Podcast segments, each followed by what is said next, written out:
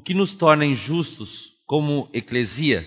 A morosidade dos processos e toda a burocracia administrativa e financeira ou o próprio cerne eclesiástico corrompido? É, a eclesia não tem essa burocracia. Quem tem essa burocracia é a instituição.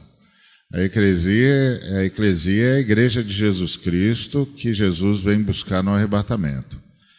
Essa é submissa ao Espírito Santo, lavada pelo sangue, etc. Só que a instituição é esse mesmo, é burocrática, ela tem toda é seletiva, como disse o Paulo, é complicada. E, e, a, e a corrupção está no cerne da instituição. Ah, no cerne da eclesia, você pode ter irmãos em estado de pecado que serão ah, devidamente corrigidos pelo Espírito Santo, confrontados pela comunidade e, e trabalhados para voltarem à sensatez.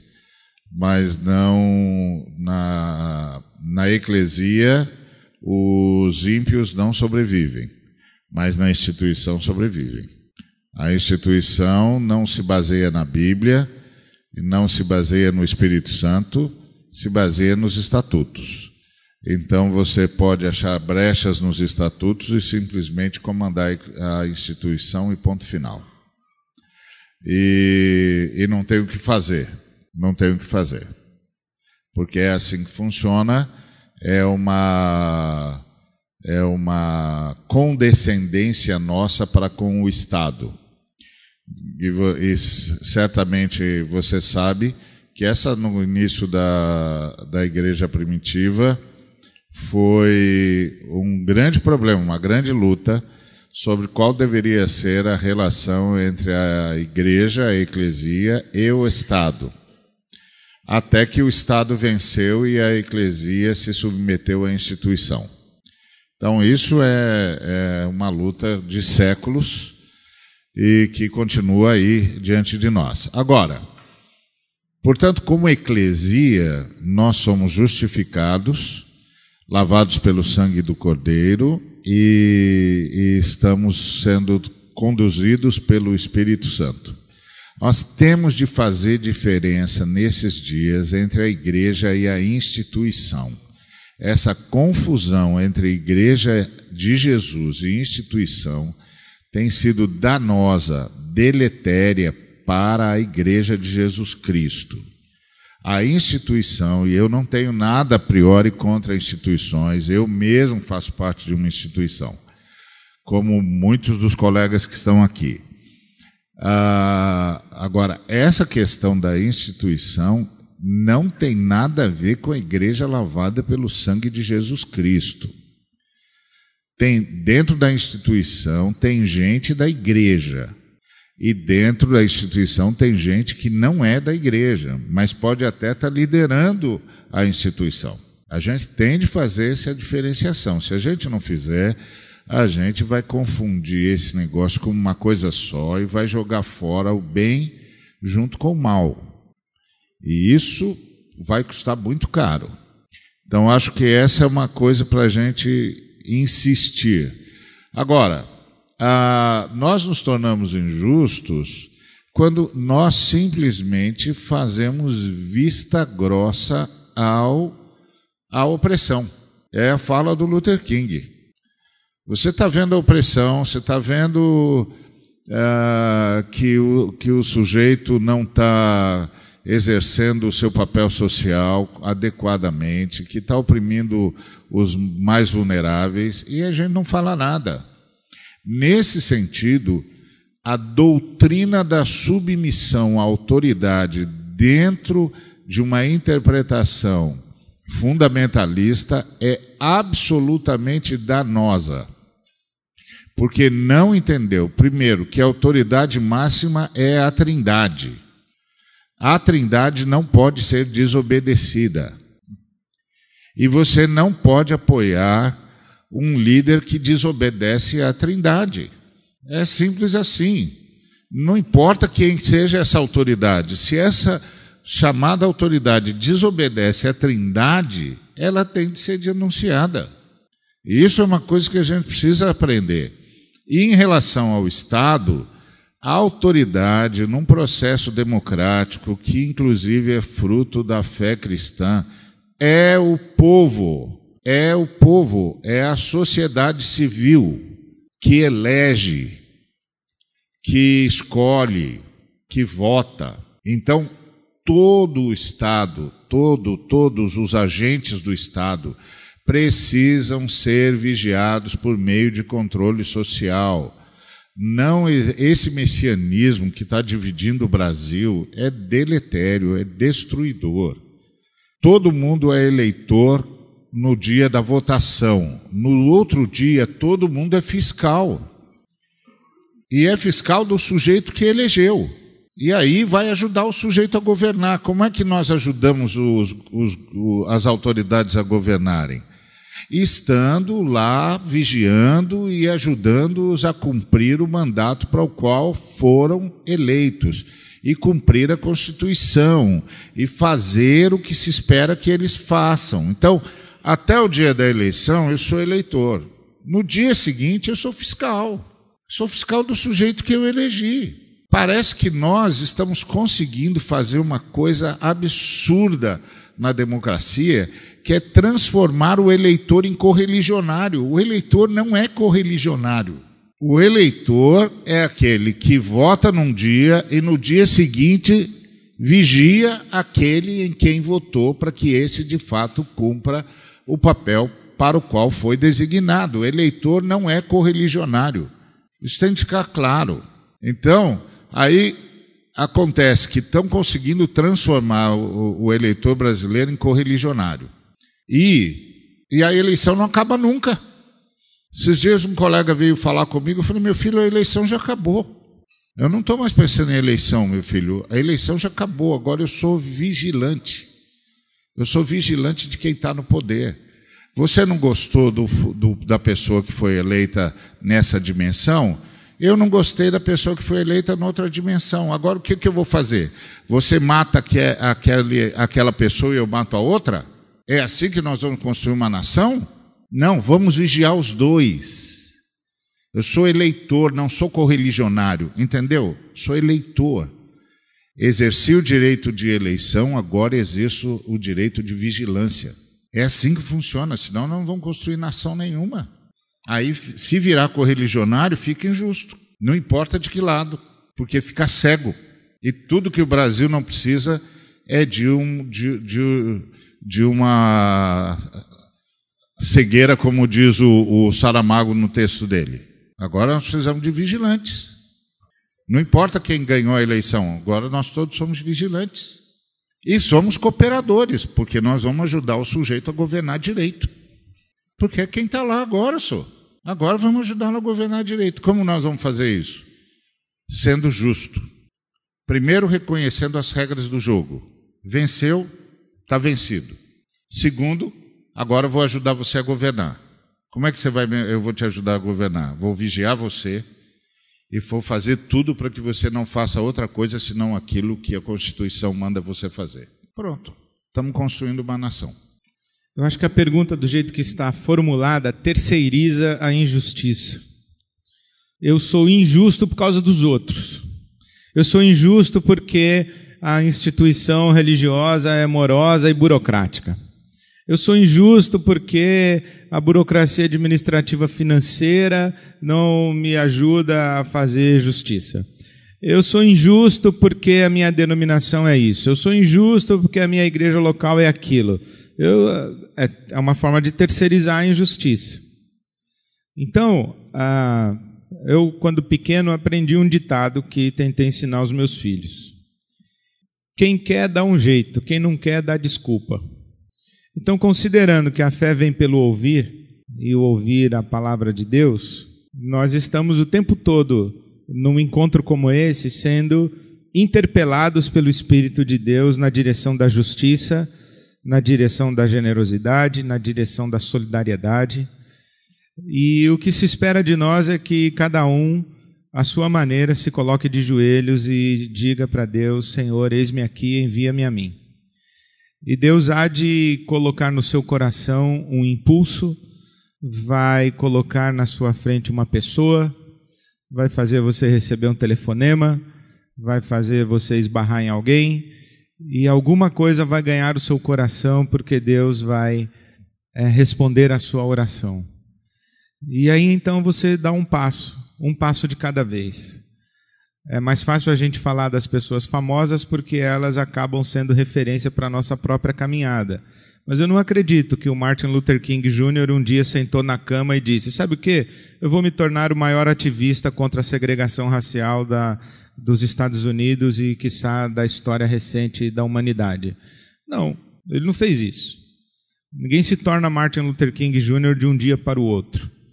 É um passo de cada vez. Davi, quando foi ao campo de batalha, ele não foi ao campo de batalha para derrotar Golias, ele foi buscar informação a respeito dos seus irmãos que estavam na guerra e levar algumas ah, prendas para os seus irmãos por mando dos seus pais.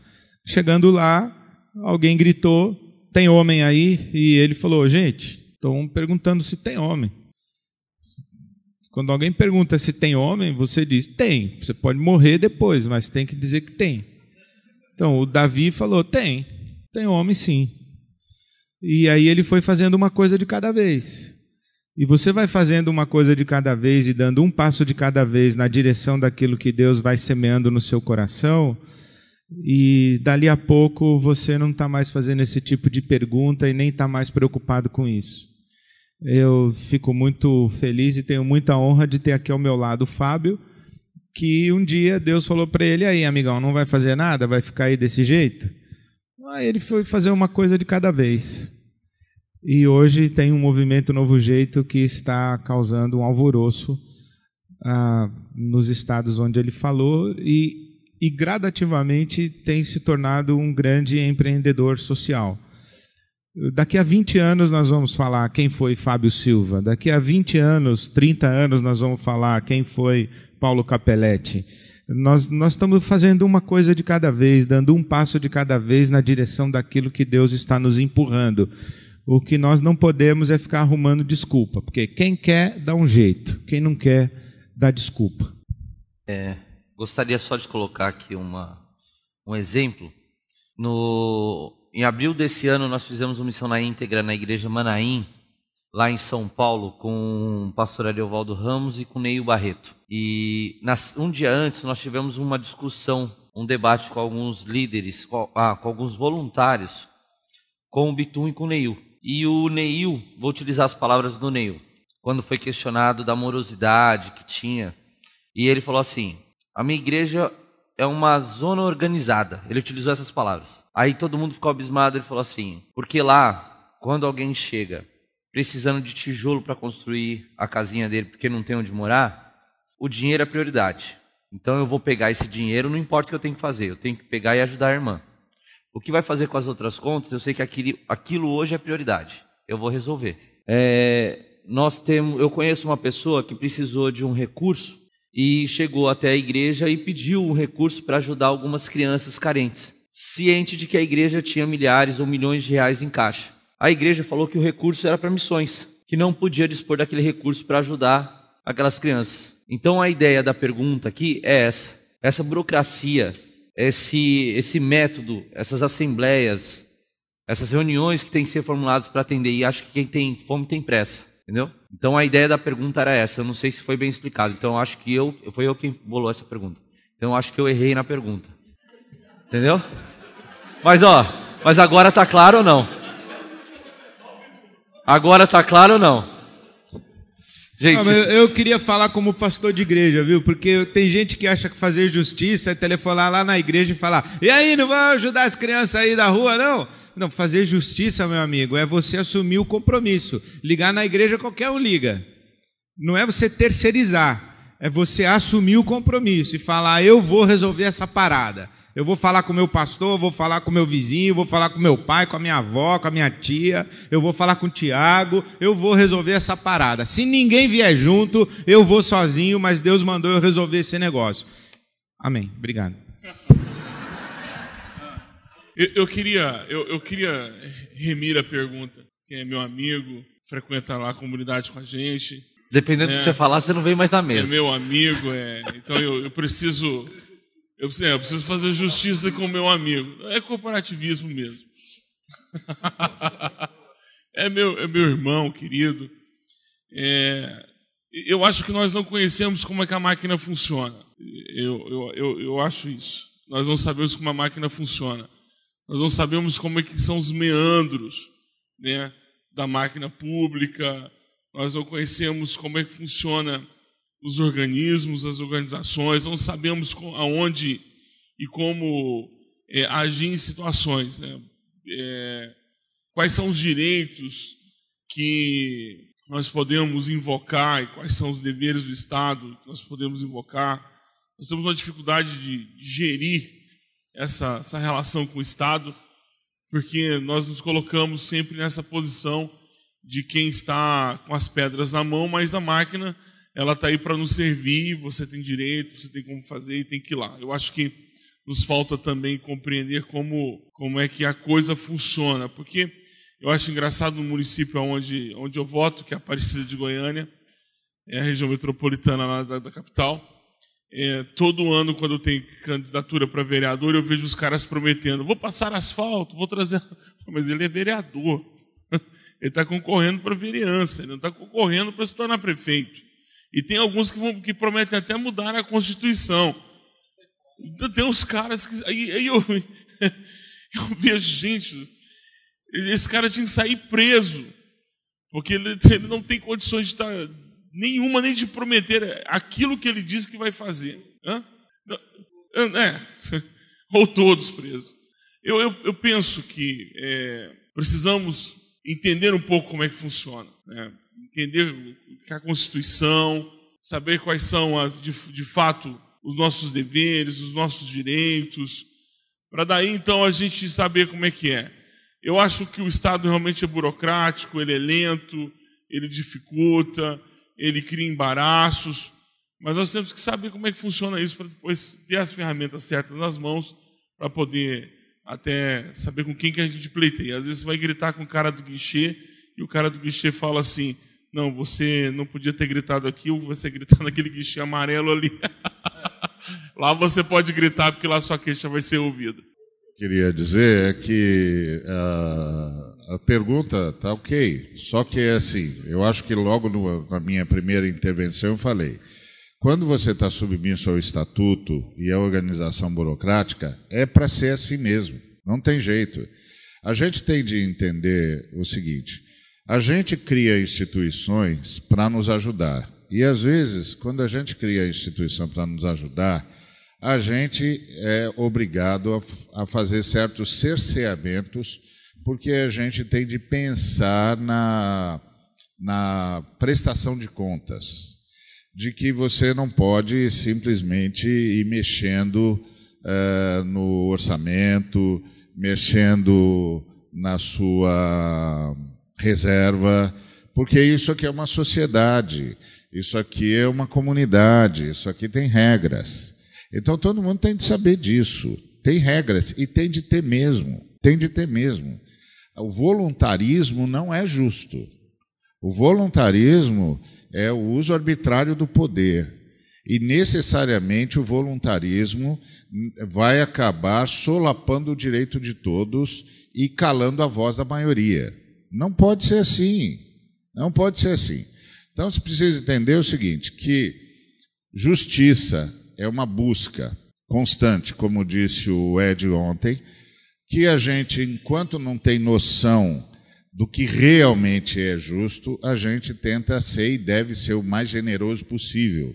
Mas essa generosidade e todo o nosso movimento tem de levar em conta de que nós vivemos em sociedade e de que nós não somos os únicos que falam. Às vezes, muitos de nós saímos da instituição eclesiástica, entre aspas, da instituição religiosa, como eu gosto de, de dizer, porque eu faço a diferença entre a eclésia e a instituição, e fomos montar a nossa própria, nosso próprio negócio religioso, nossa própria ONG, nossa própria missão, nosso próprio ministério, e acabou sendo o nosso próprio negócio religioso para a gente tentar ser mais ágil, para a gente tentar ser menos burocrático, para a gente é, tentar ter uma administração é, rápida, eficaz, etc. E descobrimos que nós, seres humanos, só conseguimos criar institutos. E descobrimos que se a gente não estabelecer um mínimo de regra, a gente vai se perder e vai ser mais injusto do que a gente pensava que, que, que é, jamais seria. E descobrimos que somos só seres humanos e que não tem jeito. Então, eu me lembro de um colega que me chamou para um movimento que ele ia começar e eu disse: Não, não vou não. Ele disse: Não, mas aqui você vai ter liberdade. Eu falei: Eu vou ter liberdade até discordar de você, né? Porque toda a instituição está em cima de você. E se eu disser para você, okay, ok, não concordo com o que você está fazendo, o que, que a sua instituição vai fazer comigo? Eu vou ser execrado, né? Eu vou ser execrado porque você é a alma desse negócio. Então eu vou ficar lá onde tem estatuto, que é um saco. Mas pelo menos quando eu sentir que estou sendo oprimido, eu grito. Eu grito e chamo um estatuto. Deus deu lei porque nós somos homens. Então são coisas diferentes são coisas diferentes. Ah, ah, o instituto é uma coisa que nós criamos e, gente, nós não sabemos fazer outra coisa. Não sabemos. Muitos de nós saíram da instituição religiosa e acabou montando seu próprio negócio, seu negócio religioso. E aí teve de descobrir que tinha de pôr ordem na casa, porque daqui a pouco estava todo mundo falido ninguém soube o que fazer com o dinheiro, e aí ninguém soube o que fazer, onde soltar o dinheiro e onde segurar o dinheiro, porque são recursos escassos. Não tem jeito, gente. Não tem jeito. Então, qual é a luta pela justiça? Não é a luta pelo fim da instituição, porque nós vamos criar outra. É a luta por agilizar a instituição onde a gente puder, sempre sabendo que vai haver um limite. E o limite é a prestação de contas. E quem não presta contas não pode liderar nada. Não existe na fé cristã gente que não preste contas. Eu desconfio, desconfio de todo líder cristão que não presta contas para ninguém. Quem não presta contas não pode liderar. Tem de prestar contas. Eu presto contas, cada um de nós presta contas, tem de prestar contas, porque nós somos seres humanos nós somos suscetíveis às tentações, nós somos suscetíveis às nossas dores, nós somos suscetíveis às nossas necessidades. Tem de prestar contas. Se não presta contas, não serve para liderar, porque vai subtrair o que é de todos em favor daquilo que ele particularmente julga ser justo. E eu vou insistir no que o Ed disse ontem. Justiça é um conceito que eu até desenvolvi um conceito de que justiça judaico-cristã é ah, todos desfrutarem igualmente de tudo que Deus é e de tudo que Deus doa. Agora, isso tem um processo, tá certo? Eu fiz essa ressignificação para diferenciar do que o comunismo chama de justiça, do que o capitalismo chama de justiça então eu fiz uma ressignificação para dizer o que, que eu entendo que a fé judaico-cristã chama de justiça. Mas isso tem um processo, e só Deus sabe qual é. Então, não existe gente voluntarista na igreja do Cristo. Sujeito presta contas. Quem não presta contas não serve para liderar em nome de Jesus. Então isso tem de ficar claro. Isso significa que nós vamos ser cerceados. Isso significa que alguém vai ter de dizer para mim, meter o dedo na minha cara e falar: Ari, você não pode fazer assim, porque isso não é correto. Espera, o camarada tem de esperar, tem um processo, tem outras pessoas, essa não é a única necessidade. Foi o que o Ed falou ontem na mensagem dele. Nós nos deparamos com necessidade todos os dias de toda monta. Nós precisamos dos nossos dons para elencar e para distribuir. E temos de deixar claro que no mundo injusto, tudo que nós fizermos é para mitigar a injustiça, não para resolvê-la, porque ela se resolve no novo céu na nova terra. Então, não tem jeito, não tem jeito, senão vai ser um bando de voluntariosos aí, fazendo o que quer e dizendo que está fazendo em nome de Jesus. E aí eu tenho de dizer para ele: engraçado, Jesus falou para mim que você está errado, e agora?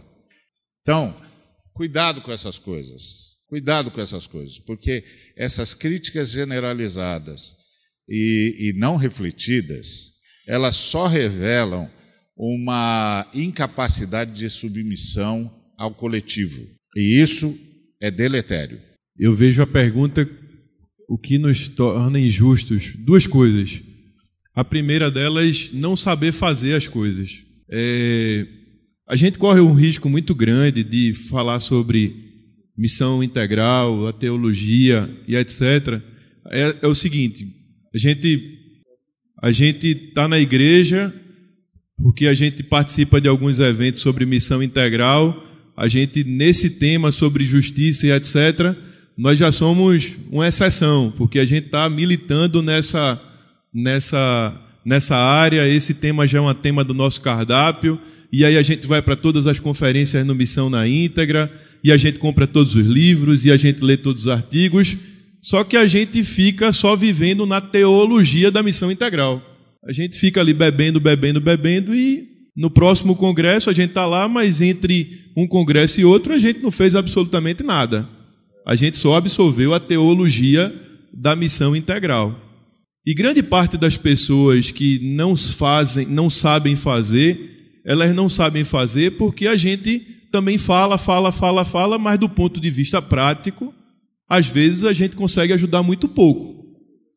E aí, cada um aqui tem uma expertise ou milita numa área é, mais específica, como essa é uma área que eu milito muito, chega muito e-mail perguntando como é que faz, como é que faz, como é que faz, como é que faz. Assim como deve chegar para vocês, todo dia, toda hora. E engraçado que chegou uma semana passada de Santa Catarina e o cara já tinha mandado uns 10 e-mails. Ah, a dificuldade dele era que tinha uma, tem uma família muito humilde perto da casa dele e que o pai foi embora e deixou a mãe com não sei quantos filhos e esse pessoal nunca foi no cinema e etc, etc, etc. Depois do décimo e-mail eu sugeri ele, faz o seguinte, rouba a Kombi da igreja e leva esse povo todo para o cinema. Aí o cara roubou a Kombi da igreja levou todo mundo para o cinema, pagou o lanche para todo mundo, mandou a foto, as imagens, e eu perguntei para o cara: pode publicar? O cara disse: pode publicar. Aí, segunda-feira, chega um e-mail do pastor do cara, parabenizando, porque sempre esperou que ele roubasse a Kombi da igreja. Esse não é o melhor jeito de ensinar. Mas a gente também sabe que muitas pessoas não fazem porque não sabem como fazer. Então a gente corre um risco muito grande de ficar de congresso em congresso, de leitura em leitura, de livro em livro, e absorver a teologia, mas não tornar isso em prática, não tornar isso em projeto, não tornar em o cara que roubou a Kombi e levou todo mundo para o cinema. Essa é uma coisa. A gente vai precisar é, ter resposta para a sociedade de como fazer. E a segunda coisa que o Ed falou há pouco, que aí eu resumo numa palavra menos educado e menos arrumado do que ele falou: preguiça. preguiça. É delegar para o outro aquilo que a gente podia fazer.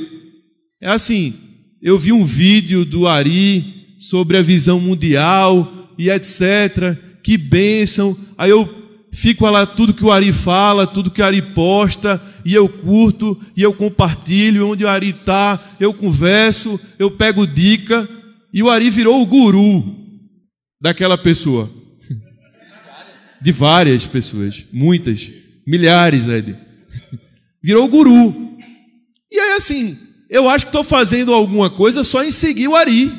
E aí eu dou mais um passozinho, porque agora eu apadriei uma criança que o Ari sugeriu né? Não, mas que seja mais de uma criança. e que pegue o folheto, que pegue o material e leve para sua igreja e que saia de porta em porta conseguindo mantenedores para várias crianças. Mas a gente fica naquele universo que o Ari, dentro da agenda do Ari, aquela, aquela porção, aquela fração que a gente pegou, a gente vai até ali. E a gente não constrói nossa história, a história que Deus quer fazer através de nós. Eu já falei isso numa palestra no Missão na Íntegra, que eu queria ser o Ed. Vocês viram isso aí, não? Não? Ah, queria ser o Ed. Olhava o cara tal, vou falar. Hã? Vou falar igual o Ed e tal. Não sei. Dava tudo errado.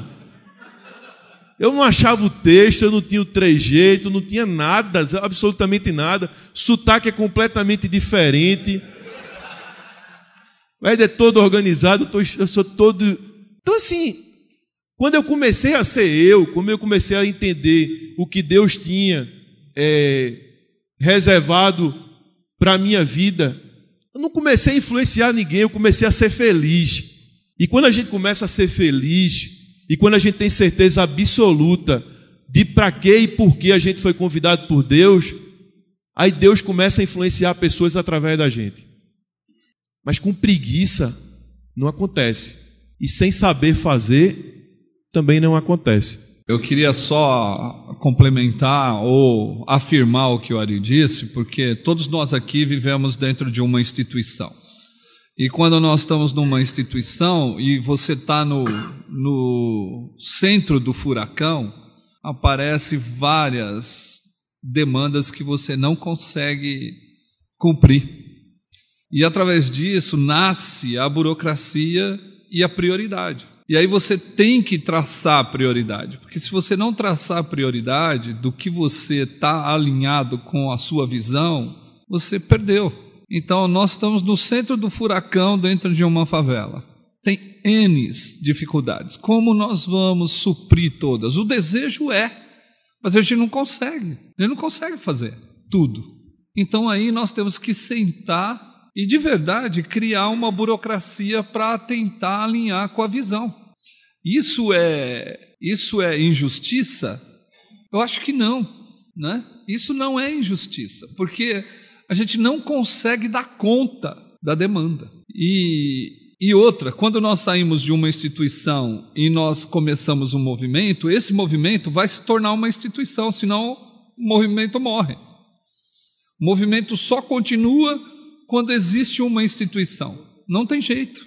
E aí nós vamos priorizar as coisas. E é claro que cada instituição vai priorizar de uma forma. E aí, quando alguém vem pedir alguma ajuda, como eu acho que todos os pastores aqui passam por isso, quando nós falamos, cara, está fora da nossa visão, a gente não consegue cooperar com você, ele vai falar: não, você é injusto. Você fala, mas não pratica. Mas é isso que a gente escuta. Por quê? Porque não está dentro do âmbito daquilo que a gente consegue fazer. Eu gostaria de ajudar mais? Gostaria, mas eu não consigo. Eu tenho um limite.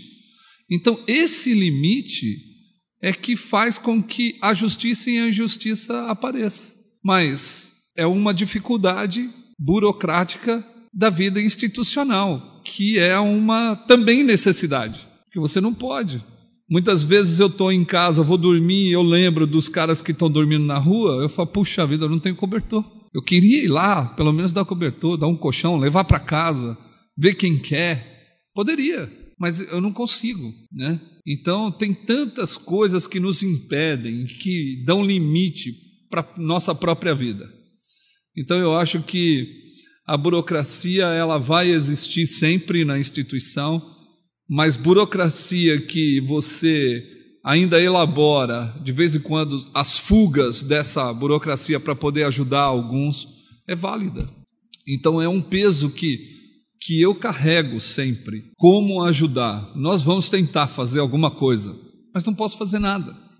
É a mesma coisa que aconteceu o pedido de um pastor muito amigo nosso, Humberto Aragão, que a esposa dele está para operar ele colocou que vai custar 42 mil reais a, a operação, a cirurgia da esposa e o convênio não cobra. Não cobre.